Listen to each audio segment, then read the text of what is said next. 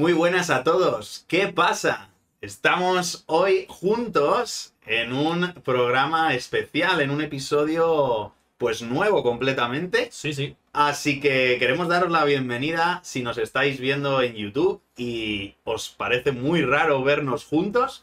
Seguro que, que será distinto, pero igual de especial poder charlar y que vosotros nos escuchéis. Así que muy bienvenidos si nos estáis escuchando también desde Spotify, eh, de cualquier plataforma. eh, estamos encantados de que sigáis con nosotros y como podéis ver, estamos los dos en Madrid, en España, así que John, bienvenido. Gracias. Es de verdad un gusto tenerte aquí. Sí, señor. Y bueno, pues como veis, estamos eh, muy a gusto, estamos como podríamos hacer cualquier día, tomando una cervecita Siempre, siempre, siempre. y charlando. Así que, pues, John, ¿qué vamos a hacer hoy? Esto y quizá no mucho más. Pues, pues para mí lo primero, Isma, gracias por invitarme no solo eh, a tu casa, sino gracias por introducir, presentar un poquito el podcast de hoy. Y es que eh, este podcast normalmente yo os doy la bienvenida desde Apple Podcast, desde Spotify, desde YouTube y desde todas nuestras plataformas. Pero hoy especialmente quiero recomendaros, y estoy seguro de que estás de acuerdo conmigo, Isma, quiero recomendaros que veáis este podcast desde YouTube, porque es la primera vez que grabamos un podcast con vídeo estando los dos juntos.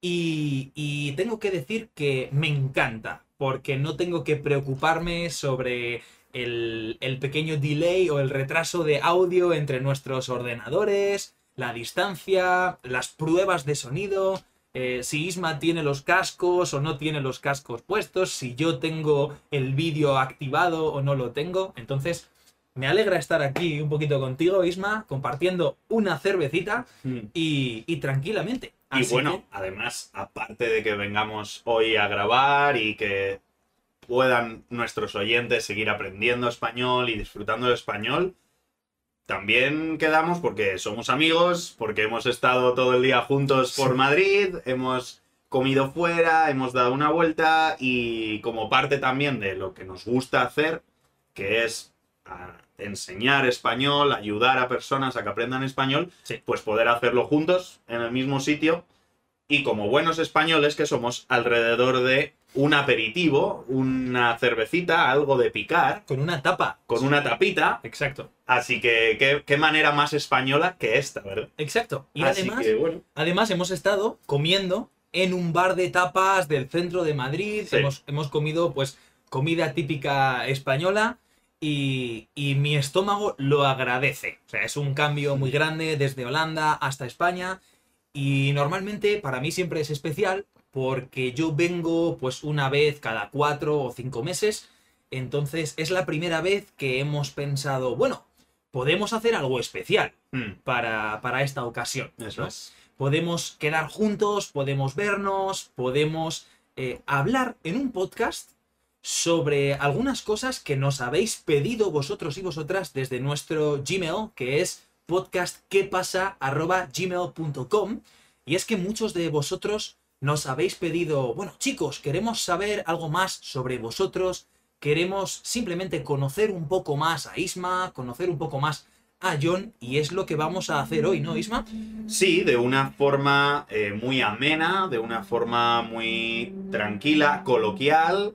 Vamos a estar charlando, vais a seguir teniendo la oportunidad de escuchar español de dos personas españolas y además profesores, pero quizá no tenemos un tema hoy en específico, un, un topic, que podríamos decir, Eso es. sino que simplemente vais a formar parte también de una charla de amigos españoles y va a ser una conversación pues muy coloquial, muy muy de amistad, así que ¿por qué no empezar contando a lo mejor John cómo ha sido tu llegada a España? Porque yo entiendo que ahora mismo hoy en día no es tan fácil viajar, no es tan fácil desplazarse eh, de país a país. España actualmente tiene muchas dificultades para los que vivimos dentro de desplazarnos entre ciudades. Sí.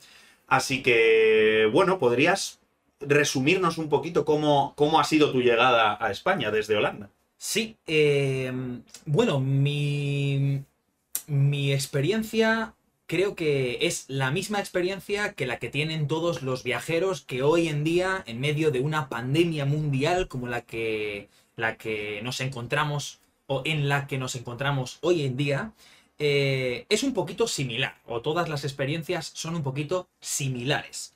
Y es que para viajar entre dos países, como son Holanda y España, pues es necesario tener unos protocolos de higiene y unos protocolos de test. Hmm. O tienes que hacer ciertos test. Por ejemplo, antes de viajar a España, eh, yo he tenido que hacer un test. eh, en español, este tipo de test se llama PCR. eh, que es el típico test del coronavirus para el cual pues alguien te introduce un bastoncillo que en español se llaman hisopos por la nariz y por la boca para ver si encuentran rastro del ADN del virus. Es muy desagradable. Es muy desagradable, sí. Si alguien que nos oye lo ha hecho, eh, nosotros hemos tenido varias PCRs y compartimos con todos vosotros nuestro malestar Sí. y nuestra negatividad absoluta porque es un momento muy horroroso, muy horroroso. Sí, ¿Cómo ha sido el de, el de este viaje? Me ha encantado. No, no, no. No, por supuesto. que- Seguro que no. Por supuesto que no. No, Eh, no me ha gustado, eh, aunque es verdad que eh, en Holanda lo hacen en general con mucha delicadeza. O sea, ellos te meten el hisopo por la nariz y te avisan. Te dicen, hola, voy a dar tres vueltas al hisopo para meterlo en la nariz. Lo hacen muy delicadamente. Y es verdad que mi experiencia en España es mucho más mm, ruda, mucho más bestia, ¿no? Mm. Eh, cuando no te das cuenta, te meten el palo por la nariz y, y empiezan a, a rascar justo detrás. Y es una sensación que no es agradable, como decíais. No, ni mucho menos. Yo, de hecho, en mi escuela, en el colegio hemos tenido los profesores que hacernos varias pruebas de este tipo, del COVID, Sí. Y han sido, la verdad, algunas un poquito menos desagradables, pero todas en general han sido un poco dolorosas, un poco incómodas. Mm. Es una sensación, además, pues muy nueva, porque nunca antes ah, habíamos introducido por nuestra nariz algo que llegase tan dentro. Entonces es como muy raro Sí, y, y creo que un poco, como tú decías, depende también de la persona que lo haga, ¿no? Sí, y, sí. y cómo es un poco eh, de, de- delicada, cómo es de incluso de empática. sí, De poder pensar, vamos a tener en cuenta cómo se siente este hombre o esta mujer. Voy a intentar hacerlo despacio.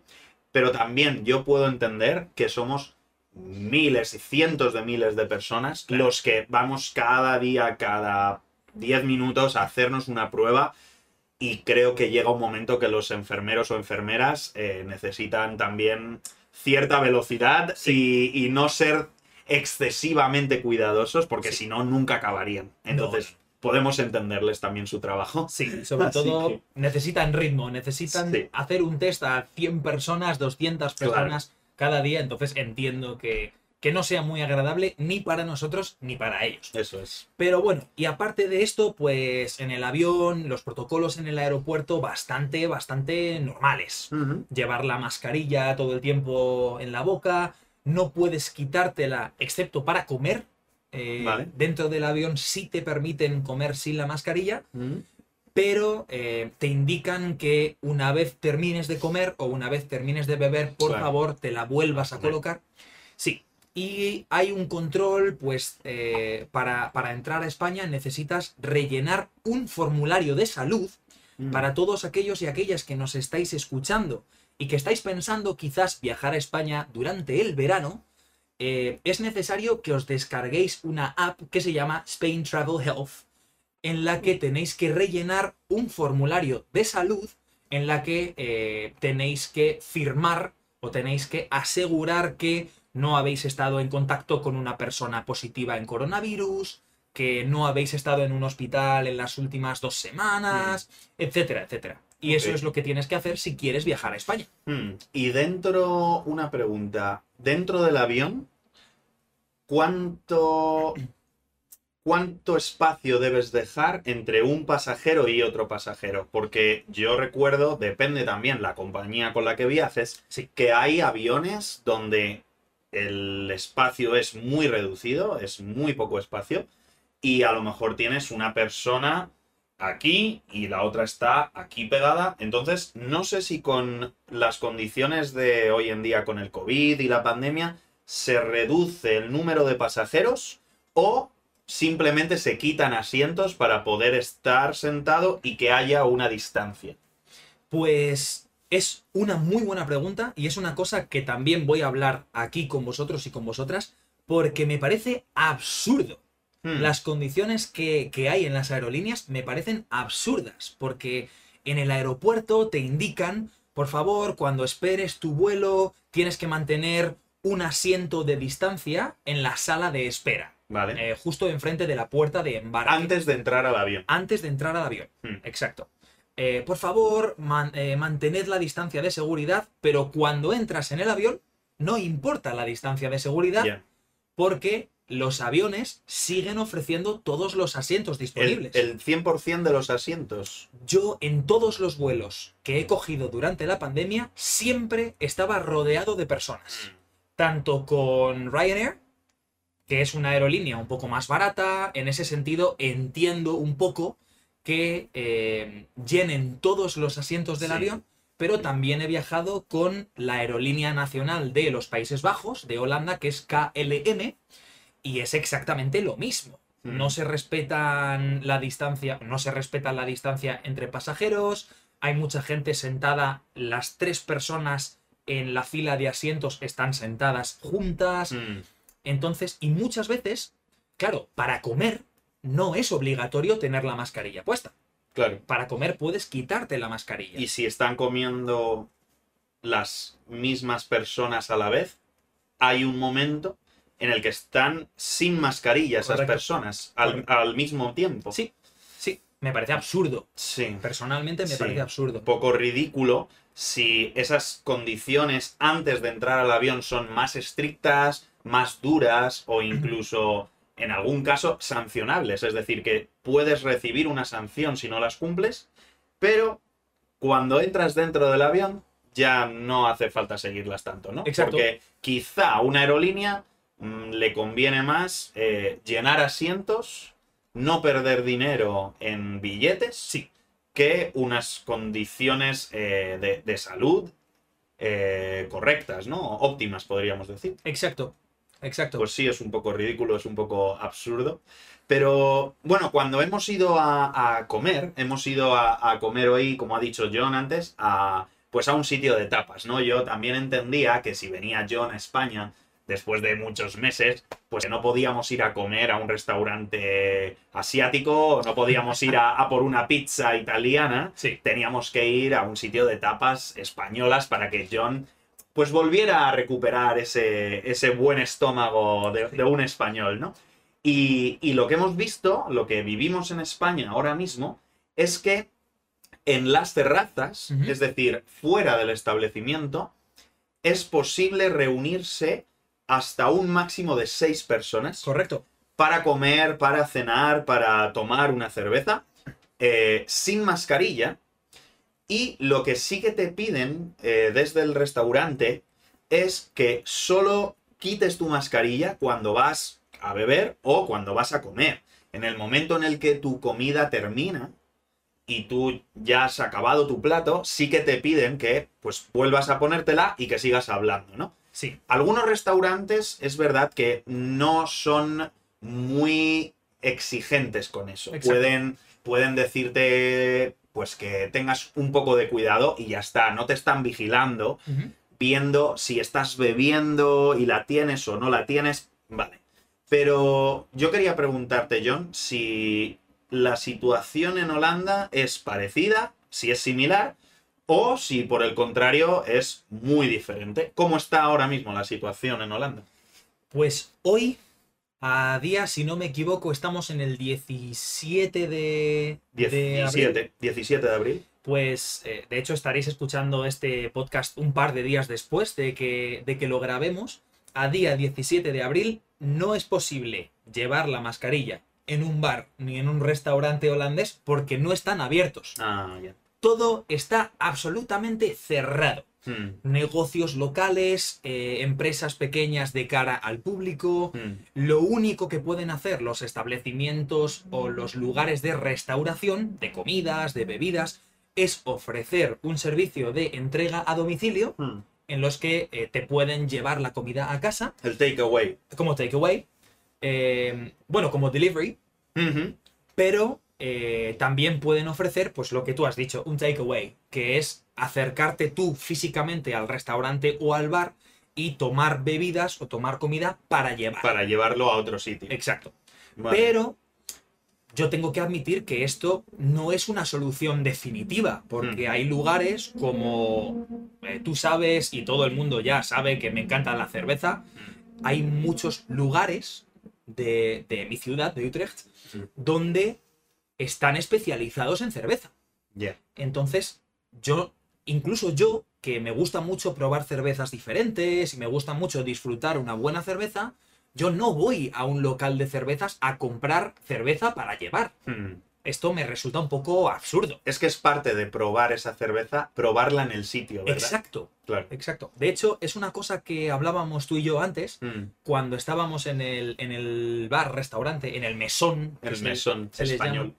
eh, le he contado a Isma que gran parte del precio que tú estás pagando en Holanda por una bebida o por una comida es el precio de estar cómodo, confortable dentro del establecimiento, con unas luces bajas, una atmósfera muy, muy confortable, muy Agradable. agrada- hogareña. Sí. Sí. Entonces, eh, claro, no tiene sentido. Los locales de comidas pierden el atractivo. claro.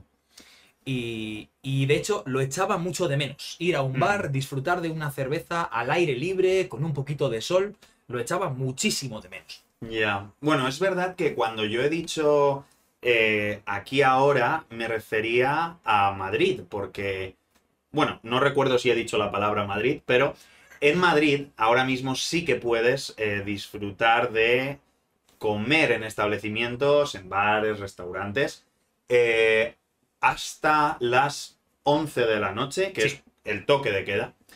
Pero esto es en Madrid exclusivamente. Si estáis pensando, como decía John, en venir a España de vacaciones, tendréis que saber que cada comunidad autónoma se gestiona de manera independiente en Sí. muchos casos. Sí. Eh, de hecho, Madrid sí que es verdad que se permite aún más horas de- del toque de queda. Hay abiertos muchos restaurantes, bueno, todos los restaurantes y bares. Pero, por ejemplo, en la comunidad valenciana, donde está Valencia, Alicante, Torrevieja, todas estas localizaciones, eh, los bares y restaurantes solo abren hasta las 6 de la tarde. Sí, es verdad. Entonces, mm, para las personas que queráis eh, viajar a España este verano o a partir de estos meses, tendréis que mirar muy bien a dónde vais en España y cuáles son las condiciones, porque son distintas allá donde vayáis. Sí. Galicia, por ejemplo, está en el norte de España. Galicia también tiene unas restricciones muy duras en cuanto a la hostelería. También tienen que cerrar sus bares y sus restaurantes a horas muy tempranas, a lo mejor a las 5 de la tarde o las 6 de la tarde ya están cerrados. Y recordamos que en España la hora de cenar pues son las 10 de la noche normalmente. Entonces a esos bares y restaurantes se les hace muy cuesta arriba, es decir, es muy difícil para ellos eh, conseguir ingresos. Sí. Porque mucha gente, por no decir la mayoría, trabajamos hasta las 6 de la tarde, algunos hasta las 7 o incluso hasta las 8, y cuando salimos del trabajo ya están cerrados los sitios en muchas ciudades de España. Así que bueno, nuestro consejo desde aquí es que si vais a venir a España, mirad muy bien a qué ciudad vais. Sí. Porque hay restricciones muy diferentes. Correcto. Además, creo que Madrid es una de las comunidades más permisivas con el tema de las medidas Hmm. del coronavirus. Mm, Porque, porque como tú dices, ¿no? Hay muchas regiones donde es casi imposible para una persona que tiene un horario laboral, un Hmm. horario de trabajo normal, de 8 de la mañana a 5 de la tarde, o de 9 a 5, 6 o incluso 7 o más, es imposible que te dé tiempo físicamente a ir a un restaurante Claro. y no creo que muchos españoles quieran cenar a las 5 de la tarde. No, a las 5 de la tarde muchos seguimos trabajando. Sí. Así que no, no es una hora de, de cenar. Pero, y el- lo que viene a ser el trato con la gente, yo pensaba cuando nos estaban sirviendo hoy comiendo, que, que bueno, hemos tenido unos camareros un poco peculiares. Sí. Es, ver- es verdad que no eran, no eran españoles, eh, el típico camarero español de toda la vida, pero eso también nos ha dado pie a hablar de diferencias culturales también entre, entre Holanda, los Países Bajos y en España. Sí. Porque los camareros en España, bueno, somos muy conocidos por tener una hostelería muy buena Correcto. trabajamos mucho. Los españoles en hostelería eh, dan un rendimiento muy bueno. A lo mejor una, una camarera o un camarero se hace cargo de seis mesas o siete mesas. Y lo hace con mucha velocidad, con, con mucho esfuerzo y, y lo saca adelante, ¿no? Sí. Pero sí es verdad que en los últimos años yo veo que el trato con la gente es un poco peor en cuanto a no preocuparse por el bienestar del cliente. Es decir, Sí. yo traigo tu comida, traigo tu bebida y ahí termina mi trabajo. No tengo que preocuparme por si estás cómodo, por si tienes todo lo que necesitas, por si... No sé, es un trato distinto. Sí. Yo quería preguntarte, John, en, en Holanda, ¿cómo suele ser este trato al cliente? Pues en, en Holanda, en este caso, hablábamos de los precios de las cosas. Sí. ¿no? En general, ¿cuánto puede costar una cerveza en Madrid? Entre los 1 y 3 euros de media. Sí, Quizás más cervezas mm, o más, en más lugares vas a pagar algo más cercano a un euro que a 3 euros. sí, Es bastante, bastante barato. sí. En Holanda, cuando tú quieres tomar una cerveza como la que hemos tomado tú y yo antes, una cerveza doble, Mm. es decir, una cerveza de unos 33 centilitros más o menos, eh, que es un- una medida estándar, puede ir entre los 3 euros y los 5, depende de la ciudad. Vale. Si quieres tomar una cerveza especial, no vas a encontrar una cerveza especial por menos de 4 euros. Hmm. Yo he pagado cervezas en Holanda de 11, 12 o 13 euros. Wow. Entonces, y estoy hablando de cervezas especiales. Vale. Esto está claro. Eh, pero hablaba contigo antes de que en el precio de la cerveza hay incluidas muchas cosas. Claro. Yo tengo que decir que nunca en mi vida he encontrado un camarero o una camarera mala en, en Holanda. ¿Por qué? Porque en Holanda hay una filosofía de la cortesía en la que el camarero o la camarera está obligado u obligada a encargarse no solo de las necesidades gastronómicas de la persona, de lo que quieren comer o lo que quieren beber, pero también de su estado de ánimo. Hmm. O sea, que la gente, De su bienestar. claro, que la Mm. gente tenga una buena experiencia en el bar o en el restaurante. Claro. Sin embargo, creo que en España la atención está en la comida. Hmm. Es decir, en la calidad de la comida y en los precios en Sí. general. Es verdad que, como tú decías, yo recuerdo en el pasado cuando te atendía el típico camarero o camarera español, eh, te atiende entre bromas o te, te habla, pues te pregunta por tu día, bueno. ¿cómo estamos? ¿Qué tal el día hoy? Sí, ¿no? sí. Sobre todo cuando estás en familia. Es verdad que hoy en día creo que por la capitalización del trabajo, Totalmente. ellos no se están centrando tanto en el bienestar del cliente, sino en el servicio que hacen. Hmm. Porque vamos a ser honestos, ser camarero o camarera es uno de los trabajos más duros Es muy duro. que, que podemos encontrar en España. Hmm. Si recordáis en nuestro podcast que hablamos sobre los mitos y los estereotipos, que creo que es el capítulo número uno Sí. de este podcast, eh, hablamos que más de dos millones de personas trabajan en España en bares y restaurantes. Mm. Eh, la gastronomía, sí, la gastronomía es una de las actividades más importantes de España. Mm, ¿Qué significa esto? Que tiene mucha demanda. Claro. Entonces, mientras quizás los camareros holandeses están atendiendo a Mm, menos personas justo. por hora, con un ritmo más pausado, Sí, estaba pensando en eso. sí, más, más ambiente o más atmósfera de café y no de bar. Entonces, ¿qué pasa en un bar español? Tienes un grupo, siempre grupos grandes, Sí, mínimo tres personas, cuatro personas, cinco personas que te están pidiendo, oye, una ronda de cerveza. Mm, Perdona, ¿me traes una tapa?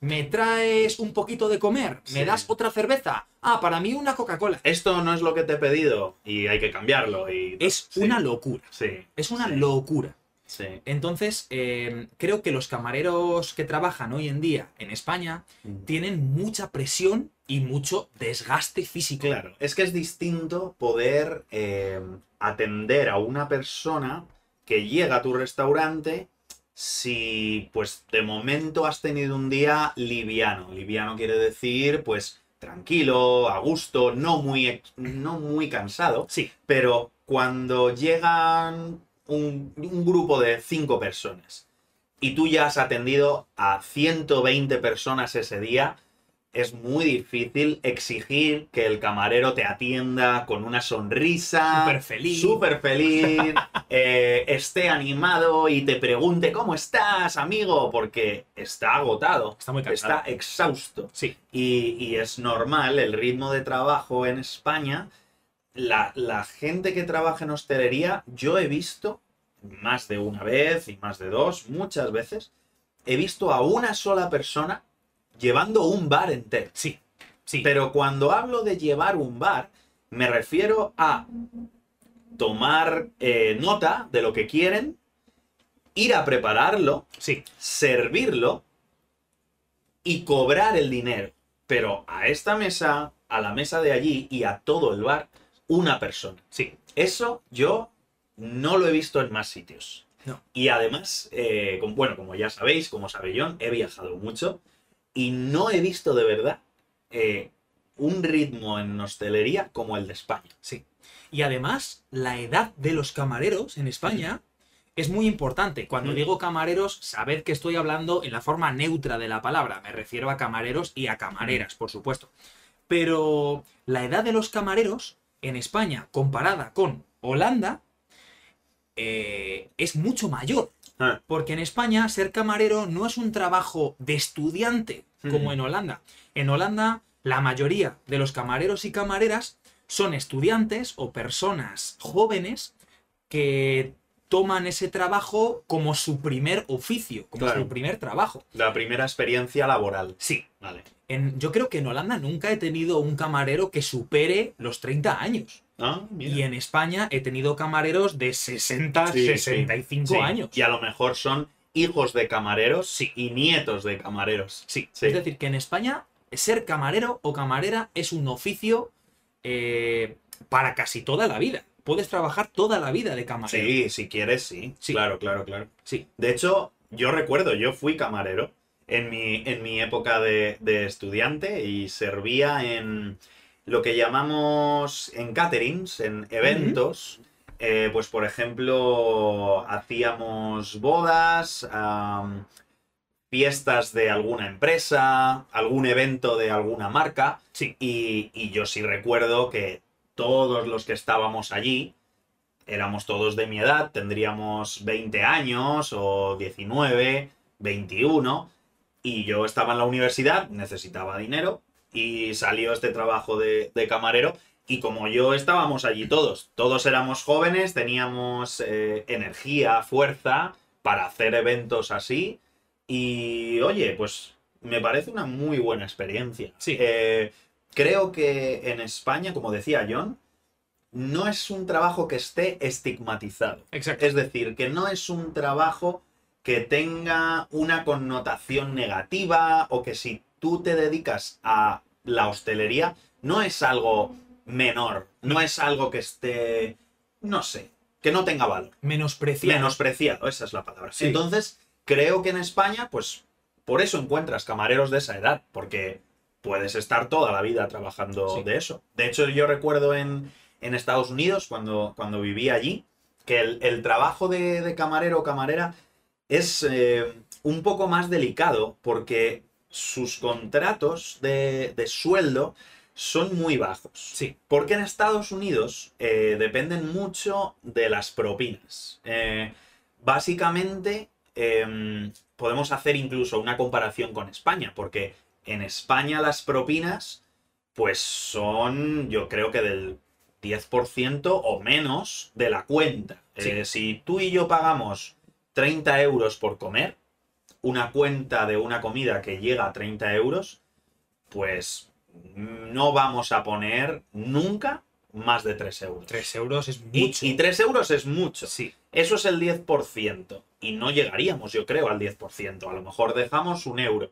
Y es lo normal en España. sí. Pero en Estados Unidos es muy poco. Es más, lo ven eh, como, como algo muy, o sea, como despreciable incluso. Que tú no dejes como mínimo un 20% de la cuenta. Porque todo el mundo sabe en Estados Unidos, es algo cultural, que el sueldo de camareros y camareras es tan mínimo, tan bajo, que lo menos que puedes hacer es dejar el 20% Sí. de la propina. Y eso pues suele ser mucho más. Si tú pagas una cuenta de 30 euros, por seguir este ejemplo, 30 dólares, lo mínimo que puedes dejar son 6 euros. Sí, 6 dólares. exacto. Por O sea, compensar ese sueldo tan bajo Sí. de los camareros. O sea, estamos hablando de que en los Estados Unidos se podría considerar dejar propina, que por si no habéis entendido por el contexto, las propinas son el pequeño dinero extra que dejamos eh, al pagar la cuenta, ¿no? Después de pagar la cuenta. Se podría decir que en los Estados Unidos es una obligación moral y profesional Totalmente. dejar una propina. Hmm. Mientras que aquí incluso es opcional. Sí, claro. De hecho, en Holanda, yo, al menos yo, no he visto a mucha gente dejar propina Hmm. en los bares, porque esa persona asume que la persona que te atiende, el camarero o la camarera, está cumpliendo con su trabajo y ya tiene un salario. Hmm.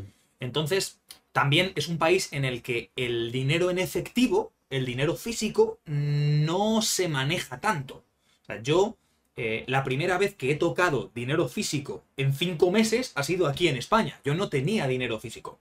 Todo es Wow. dinero Sí, electrónico. sí, tarjetas, Correcto. móvil, sí. Oye, pues es una, una buena comparación. En, en un momento hemos hablado un poco de, de cómo se gestiona también la hostelería en, en tres países distintos. Sí, Y pues si normalmente se nos hacen cortas nuestras charlas y, y- y los episodios que grabamos, hoy, con más razón, se me ha hecho cortísimo. muy pero corto. yo creo que podríamos ir dejando aquí esta charla casual Sí, este, este episodio sin un tema concreto, pero, pero de charla en español. sí. Y, y por supuesto haremos más, ¿no, John? Por supuesto, de hecho, podéis esperar una segunda parte de esta charla casual o un segundo episodio de esta charla casual muy pronto.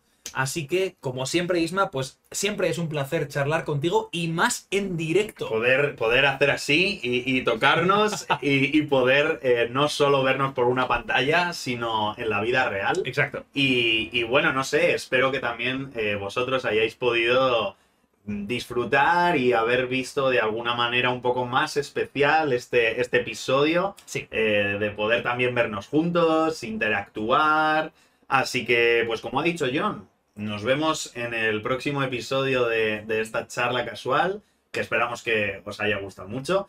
Y hasta pronto en nuestro podcast ¿Qué pasa? Que podéis escuchar aquí en YouTube para vernos también. Y si no en Spotify y en cualquier plataforma digital, estamos en todas ellas. Exacto. Así que, como ha dicho Isma, pues muchas gracias por escucharnos. Recordad ya para hacer el detalle técnico que podéis escucharnos tanto en YouTube, Spotify, Apple Podcast, Google Podcast o en cualquiera de las plataformas de audio que podéis encontrar en nuestro perfil de Instagram, desde el que subimos todos los días un poquito de contenido, retos, cosas que podéis eh, contestar o interactuar con nosotros. Y por supuesto, nos encanta eh, hablar un poquito con vosotros, saber vuestras opiniones y saber que estáis ahí un episodio tras otro.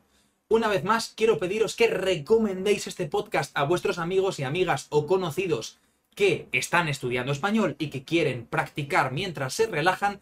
Un placer estar con vosotros y ¿qué pasa? Se despide hasta el próximo episodio.